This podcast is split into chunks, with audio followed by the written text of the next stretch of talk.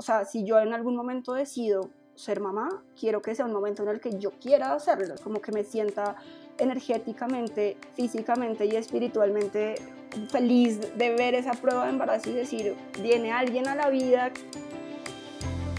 Hola, soy Esteban Arias y esto es Tomémonos un cafecito, el podcast de la maleta liviana. Conversaciones informales de transformaciones espirituales. Si es la primera vez que escuchas un episodio, espero que te guste tanto que te quedes aquí. Puedes escucharlo en Apple Podcast, Spotify, Google Podcast, en nuestro canal de YouTube y en siete plataformas más. Búscalo siempre como Tomémonos un cafecito. Si ya eres parte de esta comunidad, gracias. Siempre mil gracias. Bueno, hoy tenemos un episodio muy especial eh, a mí a través de la maleta liviana me gusta mucho preguntar los temas que, queremos como escuchar e invitados e invitadas que queremos tener pues como aquí tomándonos un cafecito. Y en algún momento eh, hablé del aborto porque siempre es un tema que me ha rondado la cabeza. He escuchado, he leído, he tenido la oportunidad de pues como de informarme de muchas fuentes sobre este tema y siempre me causaba mucha curiosidad y me, encantaba y me encantaría tener a alguien eh, pues como que tomándose un cafecito conmigo que hubiera atravesado esta experiencia. Y bueno tengo la oportunidad hoy de tener a, a Flora Flora González. Lastimosamente y debo decir lastimosamente este podcast y este episodio tiene que ser anónimo o sea, realmente este no es el nombre real de la persona que nos está acompañando hoy, pero bueno, eh, vamos a llamarla Flora. O sea que este episodio no va a tener ni tags, ni redes sociales, ni absolutamente nada, porque en muchos lugares del mundo aún el aborto sigue siendo un tema eh, ilegal y no es un derecho pues como básico para cualquier mujer. ¿Cómo estás, Flora? Hola, Esteban. Muy bien, muchas gracias. Primero, mil, mil gracias de nuevo. Uno, por haberte animado a escribirme. Dos, por animarte a, estar aquí contándonos tu historia. Yo sé que obviamente no es, no es fácil y pues yo estoy muy, muy, me siento muy halagado de, de tenerte aquí y espero que este episodio sea un episodio en el que podamos como que ayudar a abrir y a sanar muchos corazones a través de, tus palabras y, de las mías. Entonces de nuevo te doy la bienvenida. No, seguro que sí. Muchas gracias. Muchas gracias por también abrir como estos espacios para, pues como lo que dices, pues para contar historias desde lo más profundo del corazón y como que sean pues libres obviamente de reproches y de juicios que pues obviamente em, a veces pues nos enfrentamos como mujeres eh, en la sociedad. Entonces muchas gracias también por eso.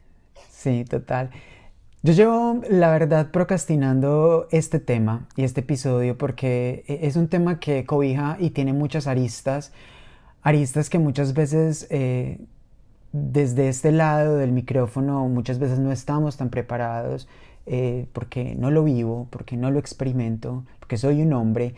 Entonces, em, he estado en, en la investigación constante, como ya les decía, y específicamente esta semana que estamos haciendo la grabación de este episodio eh, fue el 28 de septiembre, que es donde se celebra el Día de Acción Global por el Acceso al Aborto Legal y es conocido también como el Día por la Despenalización y la Legalización del Aborto, que lo convocan normalmente grupos feministas para exigir a los gobiernos la legalización del aborto y en especial la facilitación al acceso al mismo, pues con el objetivo principal y, genuino de evitar que millones de mujeres en el mundo sigan muriendo por prácticas de abortos inseguros. No sé si tú sabías que en este día, al menos en esta semana que estamos haciendo la grabación de este episodio, porque obviamente esto lo van a poder escuchar en cualquier otro momento, em, se conmemora ese día, se celebra ese día y más que todo pues se, se visibiliza este día. Sí, por supuesto, ayer estuve muy pendiente como de, pues de todas las, actividades y todos los pronunciamientos que hubo al respecto eh, y obviamente apoyando eh, pues desde mis posibles escenarios pues digamos que la, la, causa y la lucha ante todo eh, y el reconocimiento pues de este derecho que considero que es tan importante para las mujeres. Entonces sí, sí estuve pendiente. Antes de continuar con el episodio quiero contarte algo.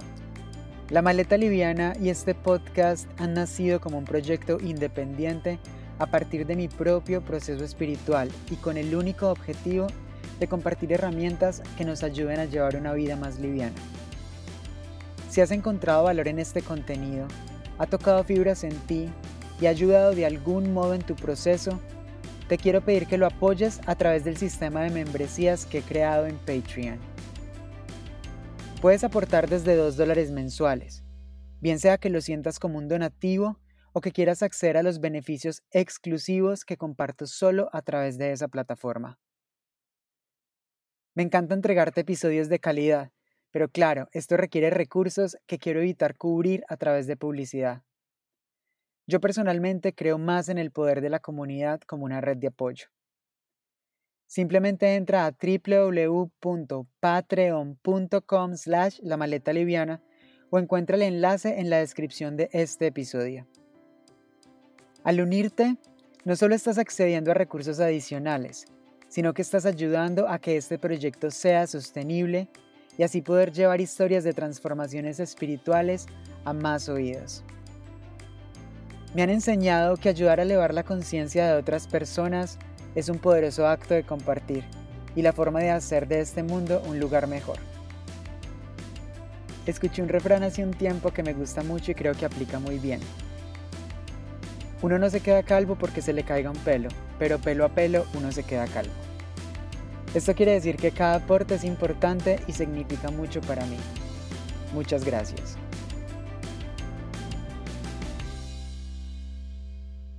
Hoy hablaremos, ya les hemos dicho, de el aborto como una opción y como opción que Flora tomó en algún momento en su vida. De antemano pido disculpas si en algún momento expreso algo que, pueda herir o pueda maltratar de algún modo a las mujeres o a la energía femenina que, de la cual me siento supremamente partidario eh, desde mi posición eh, de hombre homosexual, desde mi gran, digamos que yo considero que mi alma es un alma muy femenina entonces, pero muchas veces desde el desconocimiento uno puede soltar alguna palabra o algún juicio, sobre todo a las mujeres que han sido tan violentadas y tan... Eh, siento que es una energía que ha sido muy maltratada a través del tiempo. Entonces, la idea básicamente de este episodio eh, es simplemente visibilizar una realidad que viven miles de mujeres diariamente a través de las historias como la de Flora quien pues valientemente aceptó a tomarse este cafecito conmigo. Entonces no pretendo eh, mostrar una posición personal, más adelante les contaré específicamente por qué, sino que quiero más que todo visibilizar, como siempre lo hacemos en Tomémonos un cafecito, las historias y en especial las transformaciones espirituales a través de esas historias. Entonces, Flora, cuéntanos un poquito quién eres. A mí me interesa mucho darle contexto a esto, o sea, de dónde vienes, en qué tipo de familia creciste, con qué clase de privilegios. Eh, bueno, yo soy una persona, una mujer que nació en Bogotá. Eh, he sido pues privilegiada en el sentido en el que pues mi familia es de una, pues, de una clase media, en donde pues mis papás han sido trabajadores toda la vida, eh, me pudieron, digamos que, pagar acceso a la educación, tanto pues en el colegio como en la universidad y como pues el posgrado. Digamos que mi familia eh, es una familia tradicional en muchas cosas, en otras pues un poco, digamos que liberal, por decirlo así.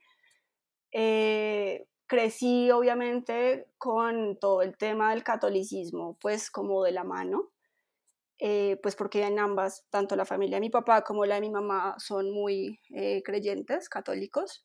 Entonces, digamos que pues toda mi educación, eh, pues como mi primera educación, no sé, como desde que en el jardín, en el colegio, estuve pues muy, muy ligada, pues muy relacionada con, el, con la religión católica. No estudié en un colegio de monjas, pero pues igual estaba, digamos que presente Mm, sin embargo, como, no sé, muy, muy temprana, a muy temprana edad, no me acuerdo, como a los 10 u 11 años, em, me empecé a cuestionar muchas cosas y me, me, alejé un poquito, digamos que de ese, de ese camino y empecé a construir hasta el día de hoy como un camino mucho más espiritual, más que religioso. Em, como más de vivir con conciencia, de como reflexionar y ser de pronto muy, eh, como muy pensativa de por qué los sentimientos, de por qué las actitudes, de qué es lo que me gusta realmente, qué es lo que no, qué es lo que quiero, cuando me estoy, digamos que, como sintiendo coherente con lo que pienso y lo que hago, ¿sí? Sí. Y pues bueno, hasta hoy sigo en ese camino, que igual es un camino creo que de toda la vida. Eh, pero bueno, básicamente ese es mi contexto. Eh, llevo pues trabajando, digamos que hace, mm, no sé, más, sí, como cinco años y medio, después pues de haberme graduado a la universidad. Eh, y bueno, básicamente eso, eso soy, esa soy yo. Súper, yo creo que es importante o sea, aclarar el porqué de este contexto y creo que en esto estarías como de acuerdo conmigo, porque obviamente esto es un tema que, que cobija a todas las mujeres, pero obviamente no a todas las mujeres los toma bajo las mismas eh, características, o sea, por raza, color, clase social, privilegios de educación, eh, acceso a la salud, o sea, son demasiados aspectos que hacen que algunos grupos sean mucho más vulnerables que otros. Si bien todos ya son vulnerables, este tipo de cosas hace que sean mucho más vulnerables algunos. Entonces creo que sí es muy importante aclarar, aclarar de dónde vienes. Sí, total. A mí me gustaría que entráramos un poquito ya en el tema de cómo se dio el capítulo del aborto en tu vida, o sea, más o menos a qué edad fue, eh, qué estaba pasando en tu vida en ese momento. Pues digamos que mi historia no es una historia como que alguien pueda ver como trágica, es decir, no es un episodio en el que, por ejemplo, eh, no sé, como pues esas historias eh, muy fuertes que uno a veces escucha de pues, temas de violación o temas como de malformaciones o si sabes, como que realmente, pues digamos que son muy fuertes.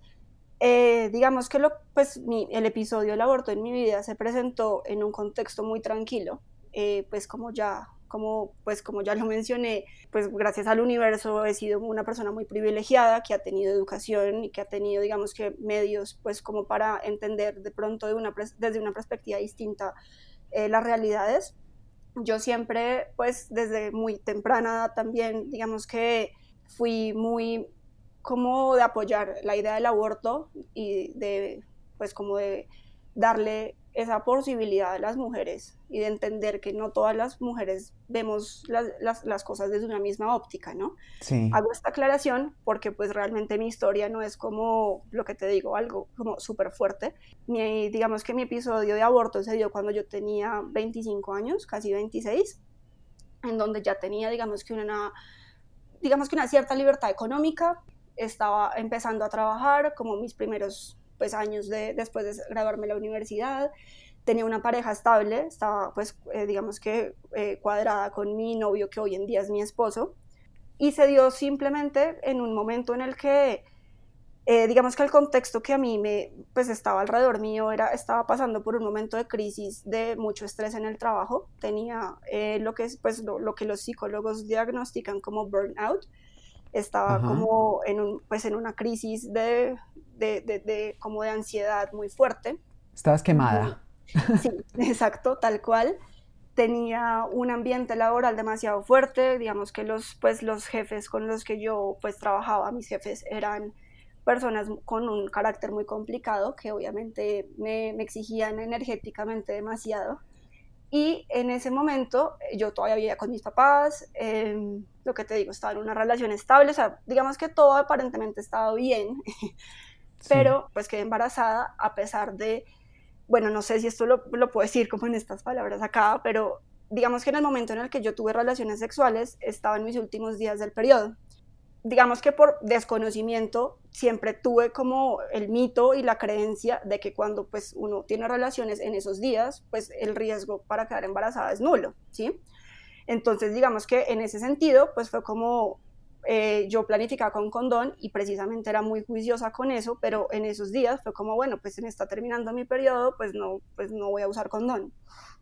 Aún así, me acuerdo que me dio pues como demasiada angustia, entonces como dos días después tomé una post-day eh, y ya que pues tranquila, ¿sabes? Como que, ok, pues como sí, que hiciste lo que se tenía que hacer. Y, como, exacto, y como que dije, bueno, pues yo realmente no creo que vaya a pasar nada porque pues estaba como en los días en los que no es posible, a mí a mi desconocimiento absoluto, luego me vine a enterar que sí es posible, y pues me tomé el post-day.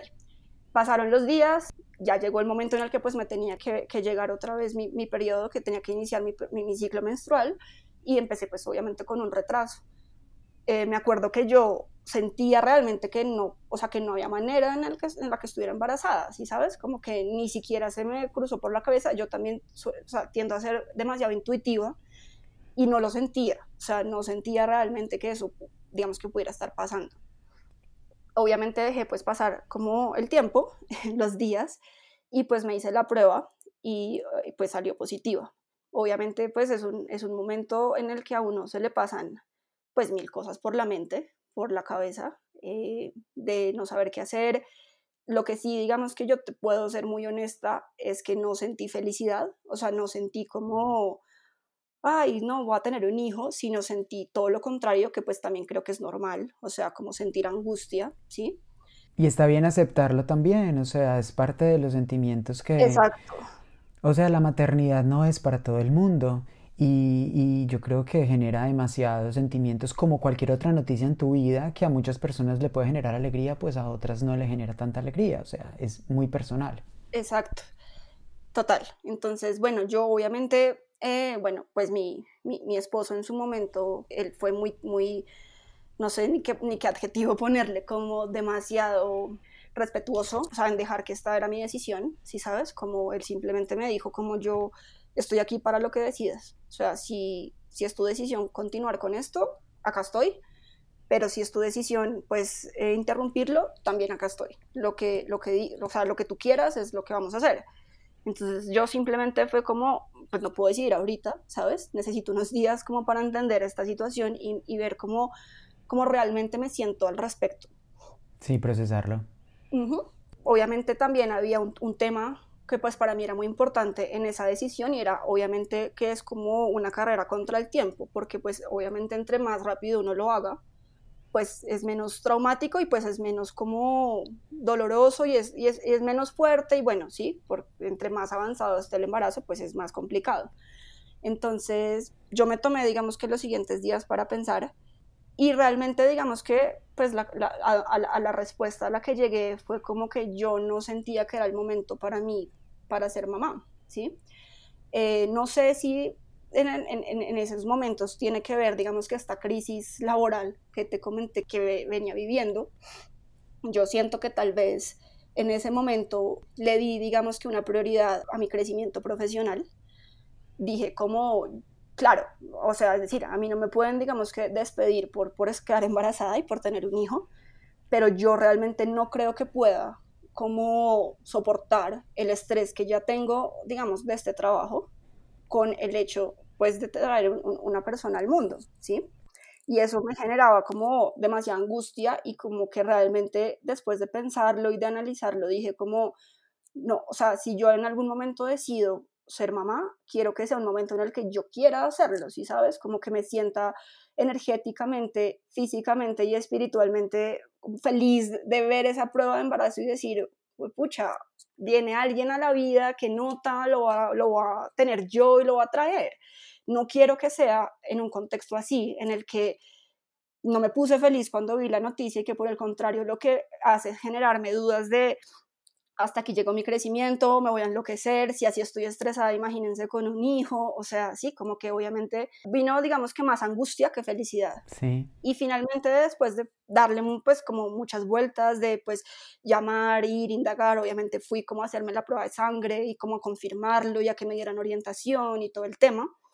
Eh, al final fue, pues bueno, decidí, decidí eh, digamos que pues hacerlo y asumir obviamente todas las consecuencias que eso pues genera, que realmente son más que cualquier cosa, o sea, más que las consecuencias físicas y más que cualquier otra cosa, pues las consecuencias espirituales que, que pues eso pues puede llegar a, quedar, ¿no? Y, y a generar. Correcto.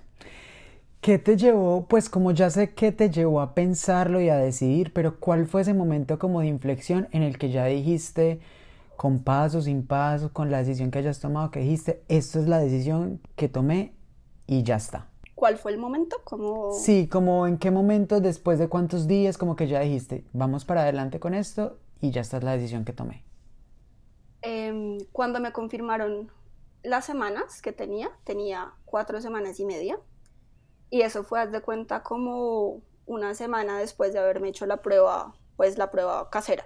En ese momento, pues que me confirmaron como ya eso, fue como, bueno, no, no quiero seguir como, como aplazando esta decisión porque pues sé que en mi corazón es lo que siento que tengo que hacer en estos momentos.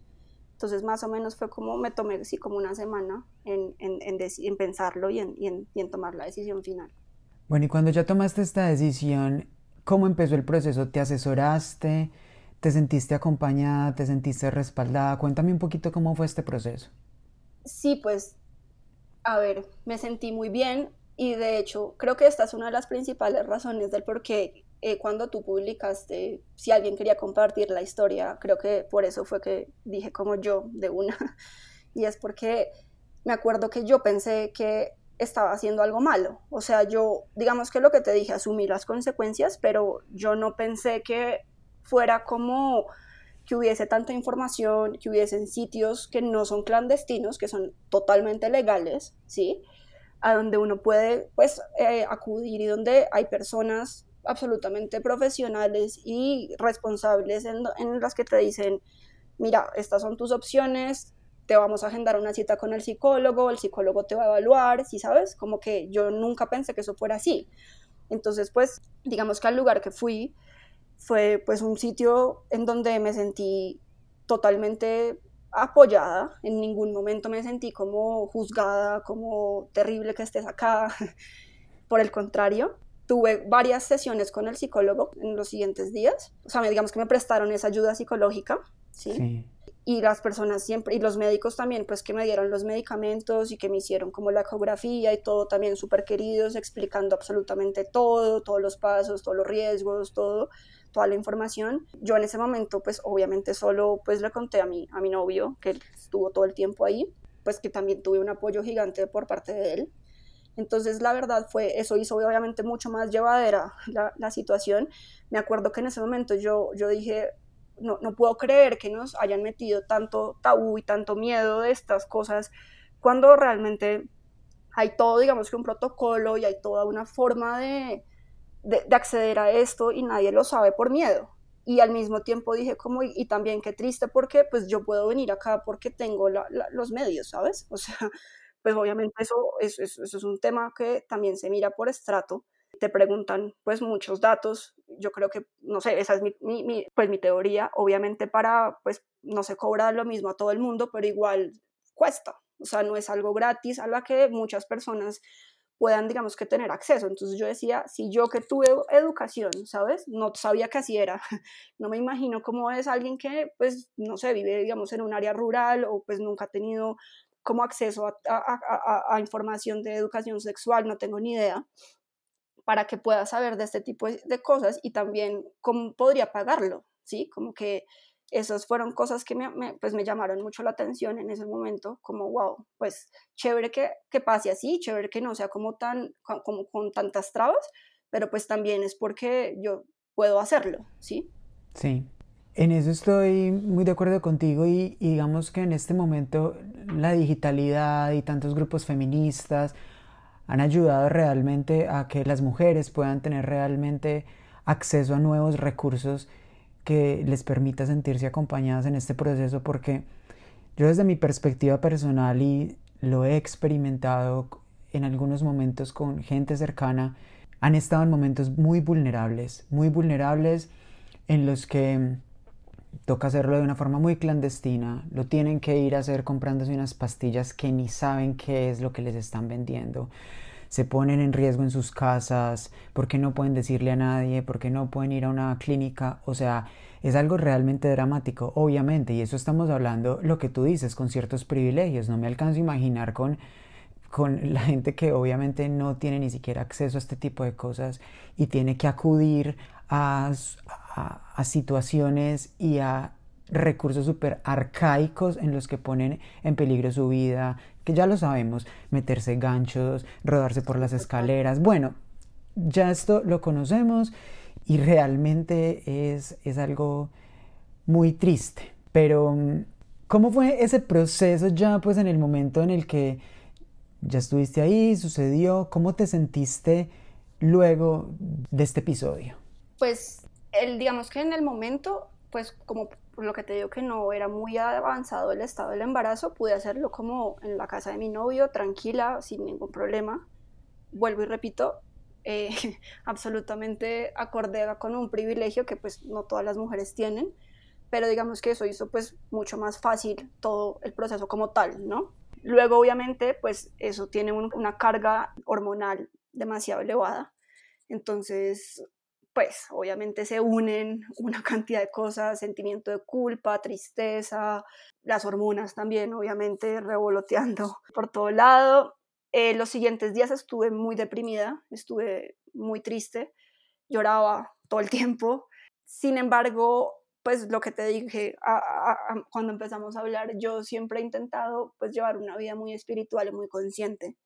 Entonces, desde que, antes de que lo hiciera y desde que lo decidí, empecé a intentar pues meditar un montón para pues realmente digamos que eh, aceptarlo de una forma pues como sana sí. y, y, soltarlo también con mucho amor, ¿no? Yo pues creo mucho en las energías, sé que todo tiene un propósito de Dios, del universo, pues cualquier deidad en la que se crea. Entonces me, me esforcé durante muchos meses en hablarle a esa energía que había decidido entrar en mí, de soltarla con mucho amor y de explicarle pues las razones que me habían, digamos que llevado a, tomar esta decisión, digamos que a explicarle pues el por qué lo había hecho y a decirle que sí, pues eh, digamos que si ese, esa energía consideraba en algún sentido que definitivamente yo debía ser su madre o que debíamos encontrarnos en algún punto que me esperara para de pronto un momento en el que yo pueda estar mucho más segura y, y pueda digamos que compartir todo lo que tengo adentro como mamá. Pero pues digamos que hice como este, este trabajo, me costó obviamente muchos días y casi meses, yo creo, eh, sí, meses, en poder sentirme absolutamente tranquila con la decisión, porque digamos que esto es un tema que yo siento que mucha gente juzga como el tema del aborto, sí. pero yo creo que realmente ninguna persona en estado de embarazo quisiera recurrir al aborto, ¿sí sabes? No es un, proceso pues como agradable ni física ni emocionalmente, no es como algo para sentirse orgulloso, no es el plan pues que uno diga, no, pues voy a abortar este año. Em, entonces realmente creo que, que pues igual es, es algo duro y es algo que toma tiempo y toma conciencia y y creo que eso es, eso es lo más importante, ¿no? Digamos que estar, estar tranquilo con la decisión, pero desde un espacio de amor y de luz y no como de, no sé, como de rebeldía o algo así. Igual también siento como que, no sé, mi, mi conclusión con todo esto es que esta postura no está bien ni está mal. Esto va en cada mujer y en cada como proyecto de vida que las mujeres tienen y en poco a poco tal vez lo que decías al principio, quitarnos esta idea de que todas las mujeres tenemos que desarrollar un instinto maternal y por el hecho de ser mujeres tener que ser mamás eh, y que si entonces se queda embarazado por accidente ya es una obligación tener el hijo. Digamos que esto a mí me queda como un sentimiento también de empatía sí, como de empatía con las miles de mujeres y de, bueno, de personas que pueden gestar, que tienen miles de pensamientos, miles de situaciones que yo absolutamente desconozco y todos desconocemos, en donde realmente no es proyecto de vida ser mamá y no es una forma de realización ni es una forma de validar como si se es mujer por eso o no. Entonces creo que al final de eso es, es, un, es un proceso muy, muy bonito de, pues al final de, de, dejarlo bueno, lo que te digo, no es un proceso como, como tal, el proceso de abortar como algo agradable, pero pues yo intenté verle el lado bueno y, sacar, digamos que una gran enseñanza en eso y fue como uno, como hacer las paces con, conmigo misma, con el universo, con la energía que quiso estar y pues por alguna razón no estuvo. Em, y también como de poder ver con otros ojos el, el, el, derecho a abortar, ¿no? Y, y ser mucho más empática y mucho más, como entender mucho más las situaciones de muchas mujeres que no pueden tener como los privilegios que yo tuve, eh, pues de poder, digamos que, acceder al aborto. Muy lindo, me parece muy especial la forma en la que lo percibes, la forma en la que hablas de, del proceso, digamos, de, de sanación por el que atravesaste, porque evidentemente hay un proceso de sanación, y la forma en la que expresas que definitivamente el aborto con seguridad no es un tema que una mujer diga quiero enfrentar, es un, es un tema al que se enfrenta y ya es distinto la decisión o, no la que tome, pero, pero pues debe ser complicado. Y esto me da pie un poquito a la pregunta que te quería hacer, pero no sé si ya quedó cubierta, y es que si consideras esto como, pues obviamente un desafío sí, pero como el mayor desafío que has atravesado en tu vida o no, y en caso que, que sí, ¿qué fue lo que más aprendiste de él? Sí, yo creo que realmente sí, podría decir que es el mayor desafío que, pues, que he sentido, porque obviamente hay, hay, muchas cosas que confluyen a la decisión, ¿no? Por un lado está como, pues lo que te decía que también, pues lo mencioné precisamente por eso, y es como haber, haber crecido en una familia católica, pues hace que uno, aun cuando no sea católico, eh, pues igual tenga, digamos que esos dogmas y esas creencias como susurrándole en el oído. Sí. Entonces, pues claro, es enfrentarse, digamos que una cantidad de, de, dudas y de cuestionamientos, y más porque obviamente es como llegar a pensar como, por ejemplo, hoy en día todavía hay días que digo como si yo no hubiera tomado esa decisión, tendría un hijo de tantos años, ¿sí sabes? Como que siento que es algo que siempre va a estar conmigo, eh, siempre me va a acompañar, como que por más de que yo lo haya sanado y hoy en día no siento ningún tipo de sentimiento negativo al respecto, pero es algo que por más de que uno quiera, no, no, no, no se olvida, ¿sí? Siempre queda ahí. Em, entonces creo que pues obviamente en el momento en el que uno toma la decisión, pues es una decisión demasiado dura por eso, ¿no? Como, pues porque uno piensa en todos los panoramas, en, obviamente, por ejemplo, no sé, me acuerdo de haber pensado como que qué tal em, el universo, Dios me castigue cuando quiera tener hijos y no pueda, cosas así, ¿sí? Que uno obviamente empieza como pues la, mente a maquinar una cantidad de escenarios, de culpas, de pues situaciones vengativas, como del universo, de Dios, lo que sea. Entonces sí, creo que fue como em, pues la decisión más difícil que he tomado. Estoy tranquila, digamos que eh, por, haber, por haberlo decidido así. Yo em, me casé hace poco, todavía no tengo en, mis proyectos tener hijos, pero no lo descarto. Y solamente sé que en el momento en el que lo decida, así sea accidental o no, es decir, me refiero que no es que para, para, que, o sea, para sentirme, digamos que plena, tengo que buscarlo, sino que también puede ser como un accidente, como lo que me pasó, eh, pero por lo menos que en ese momento sienta que en verdad se me infla el corazón de amor y no de angustia, ¿sí?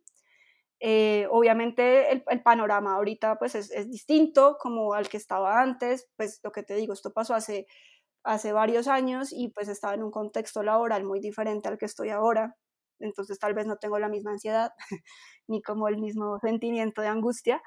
Me quedó que lo hice de una manera consciente y como positiva, que pues no, digamos que le, le trabajé mucho como al tema energético precisamente para que no quedaran como rezagos Em, que de alguna manera me pudieran afectar luego, que pues igual no digo que no pueda hacerlo porque pues así también funciona la mente, ¿no? Como que no sé si el día de mañana pueda trascender algo de ahí, eh, pero pues intento como mantenerlo como desde una vibra positiva y me queda más que todo como las ganas de compartir el mensaje y compartir la historia y compartir como mi experiencia para demostrarle a muchas mujeres que que esto no es tan tabú como lo pintan y que aún, o sea, es decir, que si lo ven tabú está bien y si no lo ven tabú también está bien, ¿sí? Como que es una decisión demasiado personal y que si como yo sienten en su momento que no están preparadas o mejor dicho, como que no necesariamente tienen que estar en una causal, digamos que las que traen la ley, que son como súper concretas, ¿sí? Como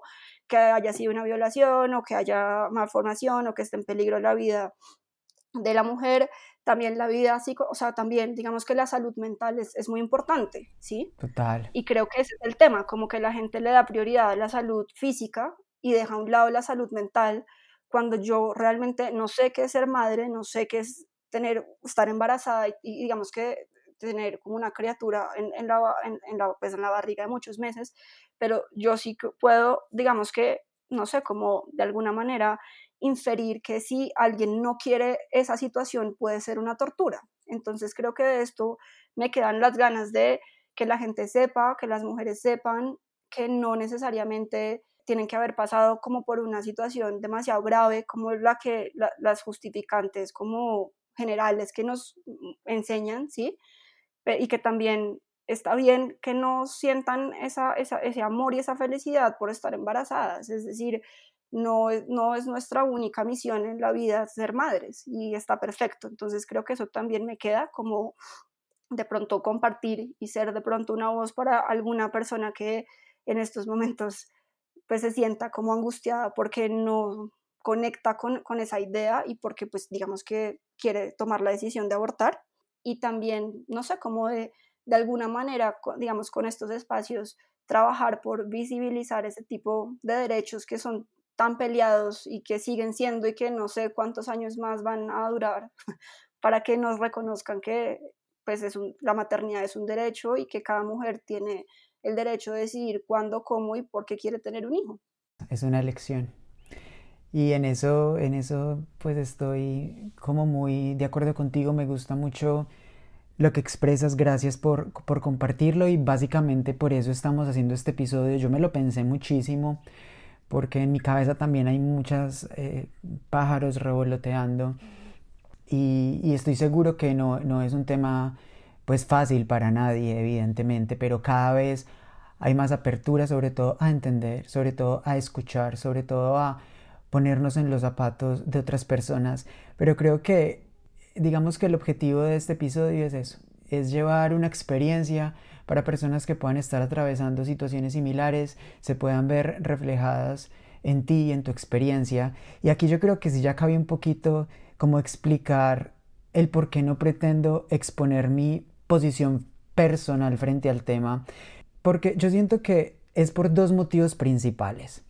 El primero es porque definitivamente yo creo que este es el problema que abarca esta situación en general y es que cada quien aporta su visión desde su perspectiva personal, desde lo que siente y desde lo que piensa, regido por la religión, la espiritualidad, la vida, la muerte, bla, bla, bla, bla, bla, bla. No necesariamente desde la objetividad, desde lo que debería ser eh, como algo que rija como un derecho básico eh, que cualquier mujer debería tener, eh, que el gobierno se lo debería dar por simple hecho de existir y que sea cada persona quien tome la decisión con su libre albedrío de decir quiero hacerlo o no lo quiero hacer, pero la opción está, que es muy distinto. Y la segunda por lo cual siento que mi posición y básicamente la posición de los hombres es que yo siento que yo como hombre, y, así todo siendo un hombre homosexual, nunca, por más que quiera, por más empatía que sienta por las mujeres, nunca voy a estar en los zapatos de una mujer porque no tengo la capacidad de traer una criatura al mundo, no tengo la capacidad de dar vida en ese contexto, entonces nunca voy a poder sentir lo que siente una mujer, por lo cual creo que es literalmente inaudito, egoísta e irresponsable eh, hablar de algo que yo no voy a vivir y que yo no voy a experimentar. Por eso yo siento y pienso y estoy completamente de acuerdo que estos temas los deberían legislar mujeres, deberían ser las que aporten a este tipo de, conversaciones, porque evidentemente los hombres nunca vamos a estar en esa posición. Y si tú te pones a ver quiénes son los que realmente casi siempre legislan y hablan de estos temas, hombres. Entonces, pues siento que realmente por eso mi posición personal y, y la de muchas personas a veces no es necesaria, es que no es necesaria. Lo que yo decida o no decida yo con mi cuerpo es mi problema y sobre todo mi responsabilidad. Otra cosa es lo que el gobierno deba garantizarme y lo que, digamos, eh, el sistema de salud y, bueno, la legislación. Y con esto, porque sí quería como aclarar mi posición en frente al tema, te quería preguntar qué piensas de las opiniones y sobre todo de lo que se habla en torno al tema, o sea, de quienes opinan y opinan y sobre todo juzgan. Sí, pues realmente es, es difícil, no sé, meterse, digamos que a una noticia en Facebook y mirar los comentarios y no sentir como, pues como un poco de angustia, ¿no? Y como, como a veces rabia, frustración. Eso creo que es lo que, lo, que más, lo que más siento. Uno, porque la mayoría de comentarios son de hombres y pues por lo que dices, yo no, digamos que no es que em, de alguna manera como que bloquee o, invalide como los, los, comentarios y las opiniones de los hombres, ni mucho menos. Pero pues sí creo que este tema de, del embarazo, de la maternidad y del aborto es un tema que, que realmente un hombre no, no va a entender, ¿sí? O sea, es, es difícil que pueda llegar a experimentar qué es sentirse embarazado, qué es tener un embarazo en nueve meses, qué es parir, ¿sí? Entonces sí, también digamos que estoy de acuerdo en que pues uno, la mayoría de personas, pues sí, de personas que comentan en contra del aborto son hombres y pues no es que no puedan comentar, obviamente pues pueden hacerlo, pero siento que les falta demasiada empatía y demasiada, sí, como compasión de compasión desde un punto de vista de entendimiento, ¿no? No de lástima, de pues de poder como ponerse en los zapatos de, de, de otras personas y de entender que no todos, las mujeres no somos unas máquinas para hacer bebés, ¿sí? Y como que lastimosamente así ha sido históricamente como se nos ha visto, pero la realidad, y creo que la modernidad, eso es lo que también ha enseñado, como que no todas las mujeres quieren ser mamás, no todas las mujeres sueñan con ser mamás, y está bien, no dejan de ser mujeres, no dejan de ser personas que tengan, que sean sujetos de derechos, ¿sí? Y respecto también, pues veo, digamos que en comentarios y en cosas mucha gente, también mujeres que están en contra, y también digamos que pienso pues lo mismo, obviamente que, que, pues acabo de decir, y es esa falta de empatía. Digamos que yo entendería como esos comentarios eh, donde fuera una obligación abortar, ¿sabes? Donde la ley dijera todas las mujeres tienen que abortar. Pero realmente es un tema que es meramente optativo. Entonces, es, es esa, es, digamos que esa tristeza de ver y esa frustración de ver que la gente no puede aceptar que otra persona piense distinto, ¿sí? Como no poder aceptar que una mujer no quiera ser mamá, por ejemplo, ¿sí? Hay personas que no les cabe eso en la cabeza, pero yo creo que la fuente de eso es falta de empatía y falta como también de solidaridad y falta de entender que no todas las mujeres somos iguales, no todas tenemos los mismos proyectos, no todas les damos la misma prioridad a, a unas cosas que a otras y es respetable. Entonces al final es un tema pues meramente optativo, si usted se siente bien haciéndolo, hágalo, si de verdad se siente feliz y quiere tener un hijo ya, pues súper también, ¿sí? Entonces, sí, como que realmente siento que, que pues es, es, es, frustrante a veces verlo y también un poco hipócrita, ¿no? Porque eh, muchos de los comentarios son como pues como haciendo énfasis en la vida del niño, que pues no es un niño porque no ha nacido y ni siquiera se ha desarrollado, eh, pero pues tampoco uno ve que hagan nada por los niños que ya existen y que están pasando hambre o que no tienen condiciones dignas de vida o que el gobierno se roba los recursos para darles esas condiciones. Digamos que con eso sí, pues no son como tan, tan tajantes, ¿no? Y como tan, y tan eh, enfáticos en estar en contra. Eh, pero cuando hay, digamos, que tomar partido frente a la posibilidad de una mujer de decidir sobre su cuerpo, pues llegan una cantidad de extraños a, a, hacerlo. A opinar. exacto. Entonces, sí, la verdad es, es un poco frustrante, eh, es un poco triste ver ese escenario, pero también me llena de mucha esperanza y como de mucha alegría ver como tantos movimientos feministas y como tantas personas, eh, digamos que pues como que dedican su vida a esta lucha y, y espero que pues en algún momento sea el aborto sea legal y gratuito para todas las mujeres. ¿Qué se transformó en ti luego de esta experiencia? O sea, ¿qué no se vuelve a ver con los mismos ojos? Yo creo que, no, pues varias cosas, pero a ver, se me ocurre como el entendimiento de la maternidad como una decisión y no como una obligación, mm, porque pues si bien digamos que esa fue como la decisión que yo tomé, antes no la tenía tan clara, o sea, antes de mi decisión, como que digamos que seguía pensando que en efecto por el hecho de ser mujer pues tengo que ser mamá, ¿sí? Entonces creo que eso cambió en mí un poco y me ayuda a entender muchas cosas, o sea, me ayuda a entender la relación con mi mamá, la relación de otras mamás con sus hijos, entender que no todas las maternidades se expresan de una forma, que no hay una forma, digamos que bien o mal, ajá, o única de ser mamá. Eh, eso es, digamos que algo que a mí toda la vida me ha dado mucho miedo tener hijos, como que tal no sea la mamá perfecta o que tal sea mala mamá. Pero creo que esa, esa decisión que yo tomé me abrió, digamos que, los ojos de entender que que no todas las maternidades se viven desde el mismo, desde el mismo enfoque, que no todas las mujeres tienen que ser mamás pues para como realizarse en sus vidas. Me ayudó también como obviamente a, estar mucho más conectada conmigo misma, como desde un punto de vista espiritual, y como entender la, relevancia que esto tiene, ¿no? La, la, necesidad de seguir informando y tal vez de intentar llegar a ciertas mujeres que no tienen como la información ni las herramientas para poder tomar estas decisiones de una manera consciente y libre. Hemos llegado a una sección en Tomémonos un cafecito que yo siempre la he llamado el chismógrafo, que es de preguntas rápidas y respuestas rápidas. ¿Listo? Listo. Flora, para ti, ¿qué es llevar una vida más liviana? Llevar una vida más liviana es llevar una vida consciente y coherente de lo que uno es y lo que uno piensa.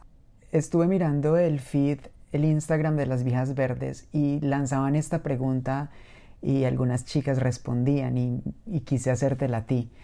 ¿Para ti qué es la libertad? Para mí la libertad es poder desarrollarme como persona sin afectar a otros y pudiendo, digamos que, hacer pleno uso como de todas las las prerrogativas que tengo por el simple hecho de ser un ser humano. ¿Para ti qué es la espiritualidad? La espiritualidad mm, es la conexión entre lo real y lo divino. Cuéntanos cuál es el mejor consejo que te han dado. El mejor, yo creo que, que es como que cada persona se forja su propio destino, entendiendo destino como por su camino. Entonces, que en la medida en la que uno viva de una forma como consciente y coherente, eh, asumiendo las responsabilidades y con libertad, eh, vive pues una, una vida tranquila y feliz. Súper.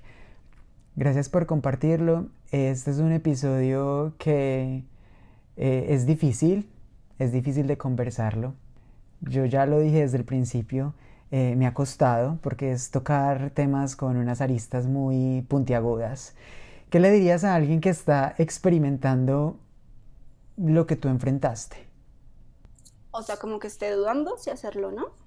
Sí, lo que sea, o sea, que en este momento esté en embarazo, que quiera abortar, que se, lo esté, se le esté pasando por la cabeza, o sea, si tuvieras a alguien al frente que está atravesando lo mismo que tú enfrentaste, ¿qué le dirías?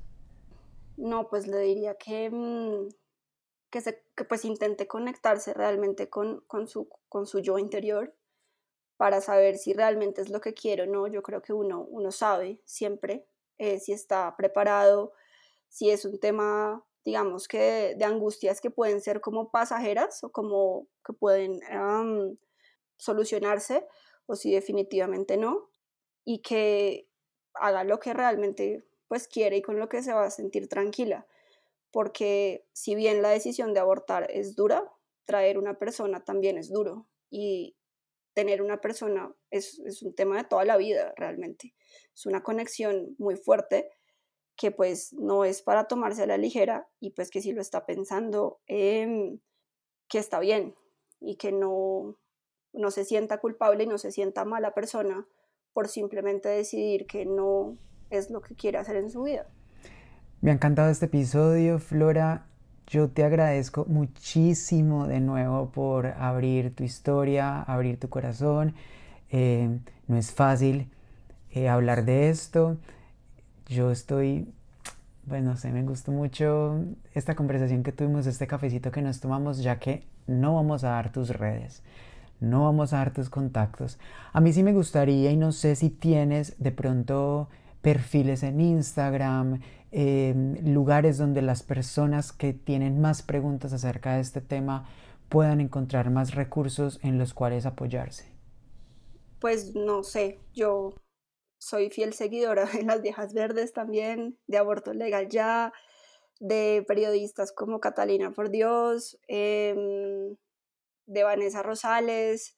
Bueno, hay una cantidad también de, de que de cuentas en Instagram que dan eh, demasiada información sobre esto y me parece que pues las personas que estén interesadas pueden indagar un montón, hay mucha información. Genial. Sí. Se me olvidó decirte, y eso que ya que lo dijiste, eh, hay, un, hay un episodio del podcast de Ver Orozco para quienes quieran de pronto profundizar más, que se llama Aborto, y lo hizo con eh, Catalina por Dios. Y a mí me pareció muy esclarecedor, o sea, a mí me ayudó mucho a entender el tema desde otra perspectiva completamente distinta. Entonces, pues los, los y las invito a quienes quieran darse una pasada por vida real. Eh, es de los primeros episodios. Eh, a mí me pareció un, un, capítulo y un episodio muy bueno. Entonces, nada, te mando un super abrazo. Mil y mil y mil gracias de nuevo. Y te deseo un bonito fin de día. Muchas gracias. Lo mismo para ti y gracias una vez más por abrir estos espacios para compartir historias que no son tan fáciles de contar ni tan fáciles de ser aceptadas. Muchas gracias.